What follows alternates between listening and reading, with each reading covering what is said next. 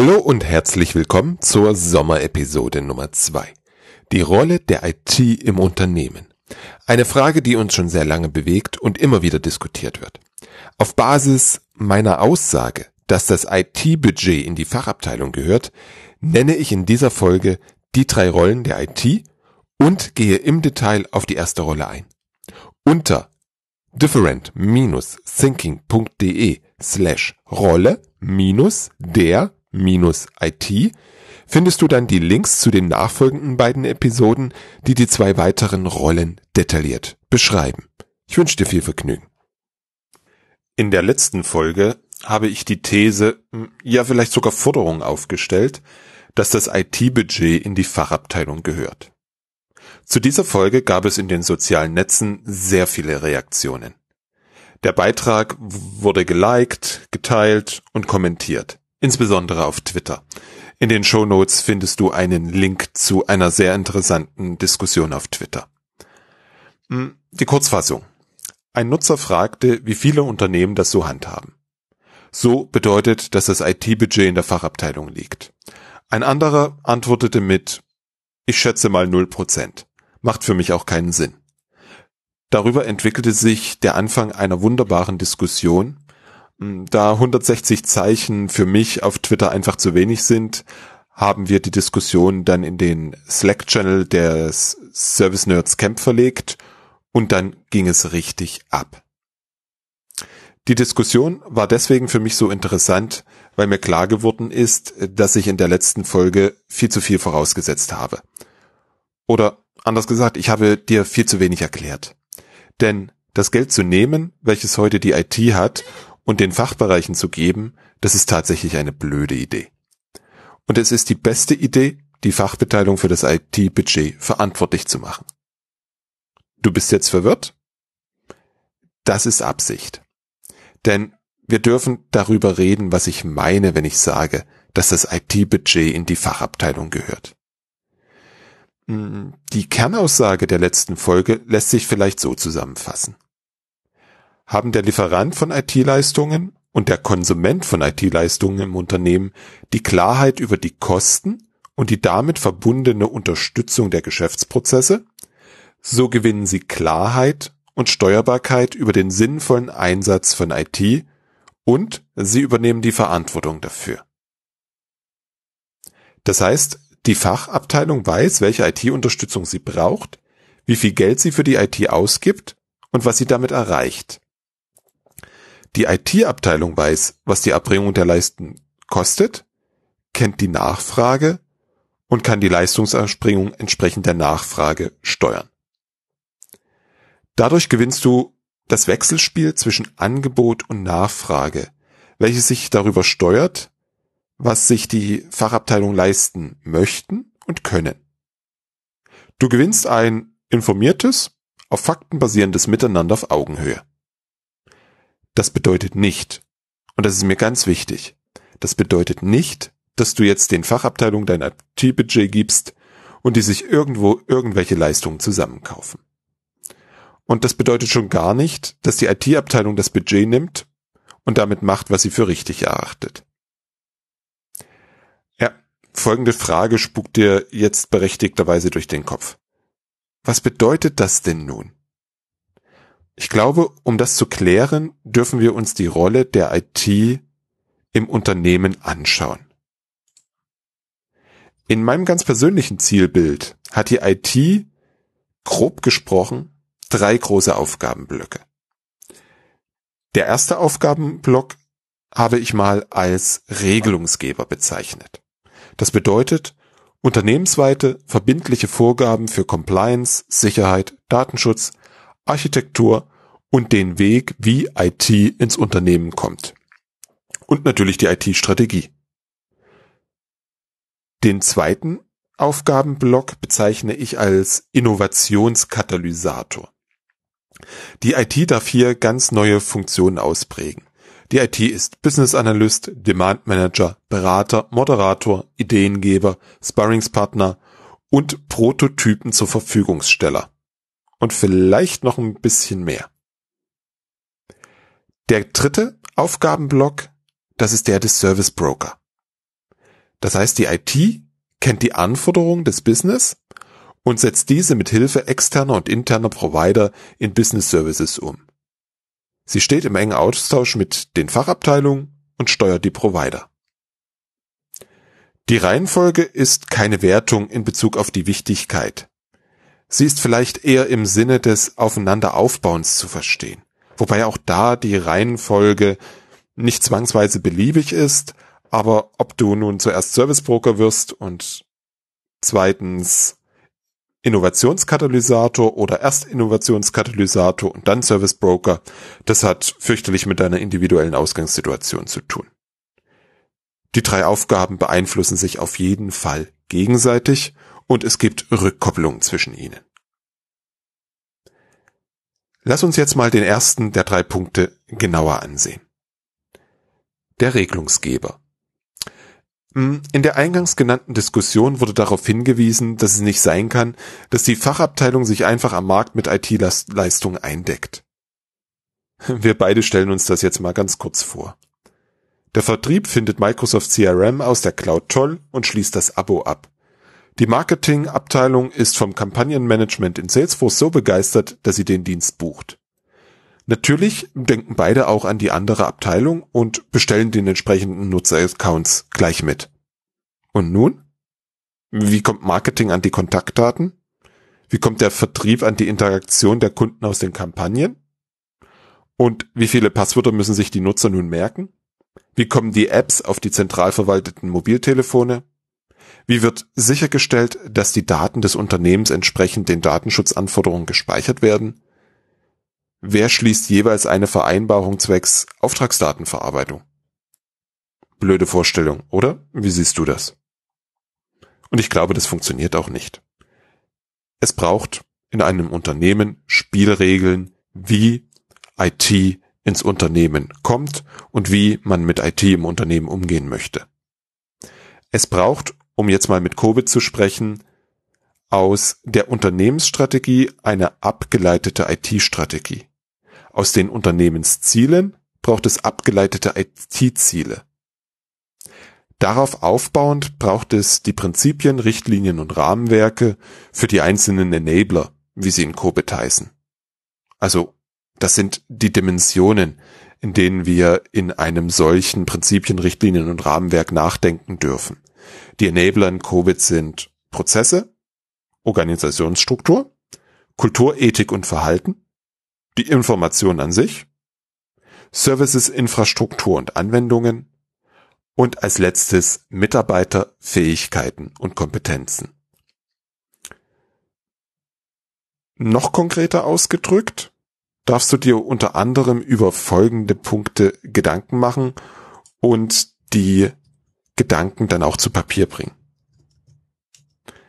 Das sind Punkte wie Informationssicherheit, ISO 27001 oder VDS 3473, Servicearchitektur, IT-Prozesse, Provider-Management, Standards in Bezug auf Infrastruktur, Anwendung und Interoperabilität.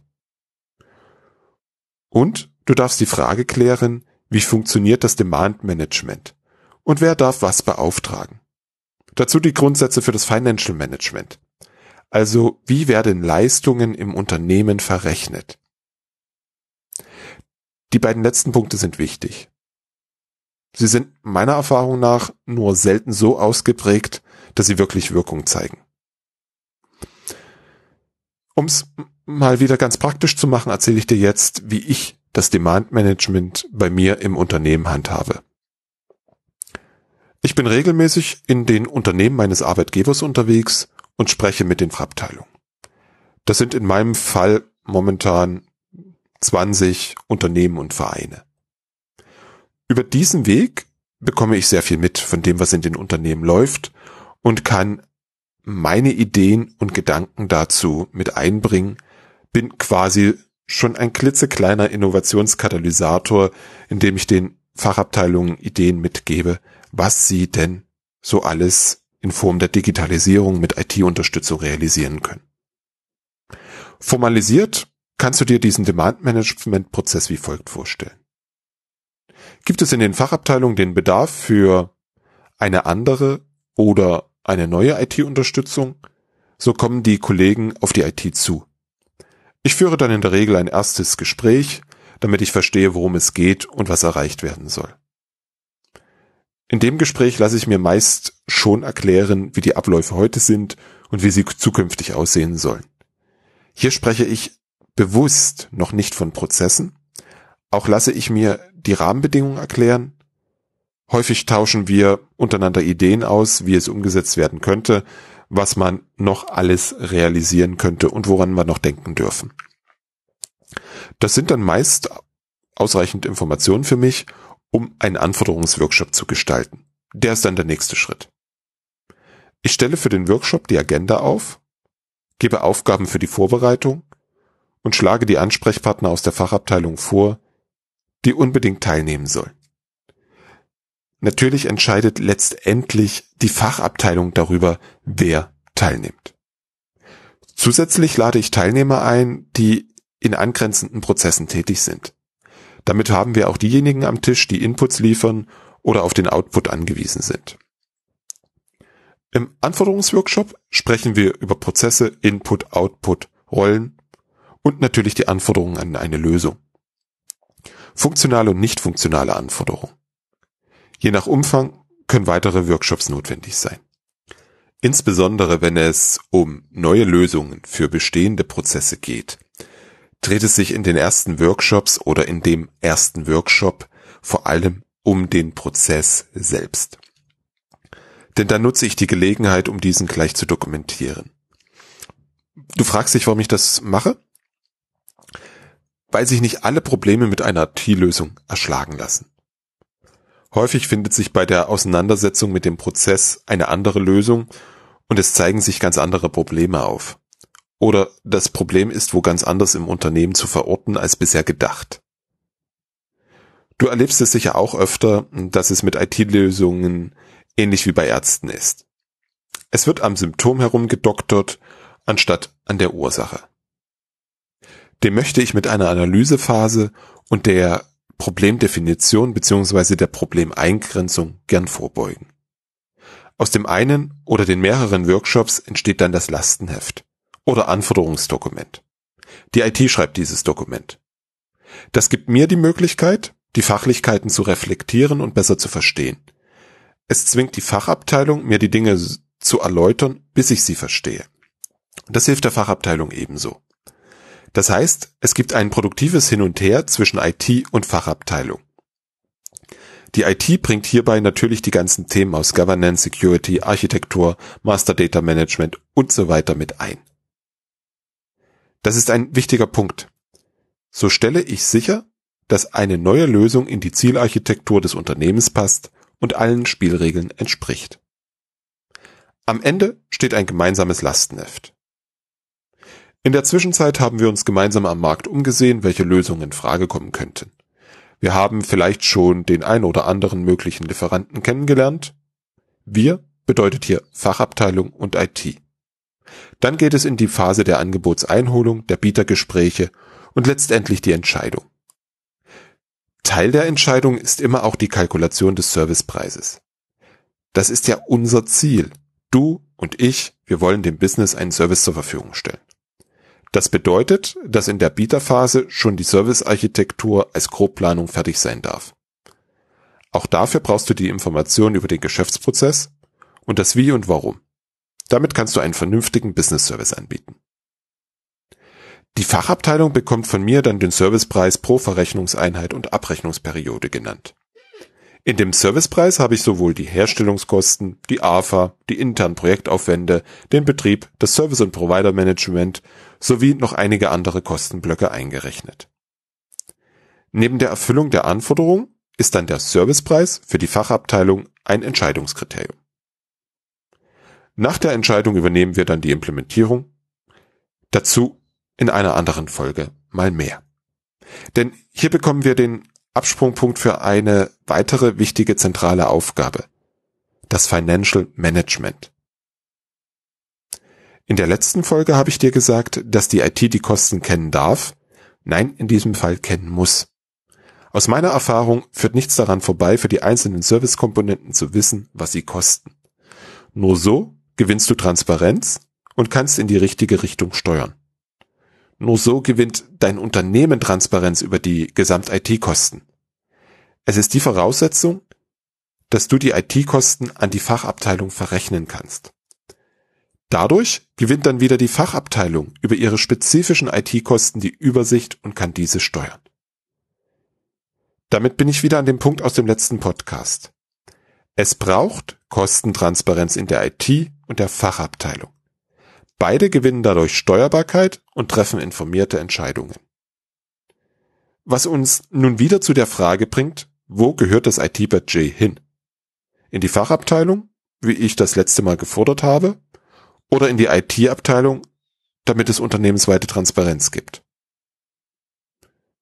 Das echte Geld für IT gehört nicht in die Fachabteilung. Ich bin der Meinung, dass gar kein IT-Budget notwendig ist. Über den Satz habe ich lange nachgedacht. Es ist auch eher momentan vielleicht ein Gefühl, denn mit dem Thema Beyond Budgeting habe ich mich noch nicht so detailliert auseinandergesetzt. Ich erkläre lieber mal meine Gedanken dahinter. Ein Budget hat für mich immer etwas sehr Starres. Es ist die Obergrenze, bis zu der eine Abteilung Geld ausgeben darf. Wenn sie es nicht ausgibt, dann gibt es im nächsten Jahr weniger. Und in der jährlichen Budgetverhandlung muss auch immer ein bestimmter Prozentsatz nachgelassen werden und in der Mitte des Jahres vielleicht auch nochmal ein Prozentsatz, um allgemeine Kosteneinsparungen umzusetzen. Du kennst das Spiel. Du weißt, wie viel dein Chef streichen wird. Dafür baust du extra ein, zwei unwichtige Positionen ein, die er rausstreichen kann. Du weißt, wie viel Prozent dann der CFO noch kassiert, die schlägst du oben drauf. Die Risiken, die die einzelnen Vorhaben innehaben, sicherst du auch mit Aufschlägen ab. Dann noch ein paar Positionen für nicht vorhersehbare Dinge und die Sicherheit, falls zwischendurch noch was gespart werden muss. So entstehen Budgets im Unternehmen. So habe ich es zumindest lange erlebt. Gegen Ende des Jahres wird es dann eng. Das Geld muss ausgegeben werden. Sonst gibt es im nächsten Jahr weniger. Dann kann es schon mal vorkommen, dass man Geld beim Lieferanten parkt oder Anschaffungen tätigt, die eigentlich nice to have sind. Aber was ist jetzt, wenn es aus was für Gründen auch immer alle Reserven nicht ausreichen? Das Budget muss doch aber eingehalten werden. Der Sinn eines solchen Budgets und eines solchen Budgetvorgangs ergibt sich mir nicht. Ich handhabe das momentan etwas anders. Ich kenne meine laufenden Kosten. Ich weiß, was ich für die nächste Periode plane und welche Auswirkungen das auf die Kosten hat.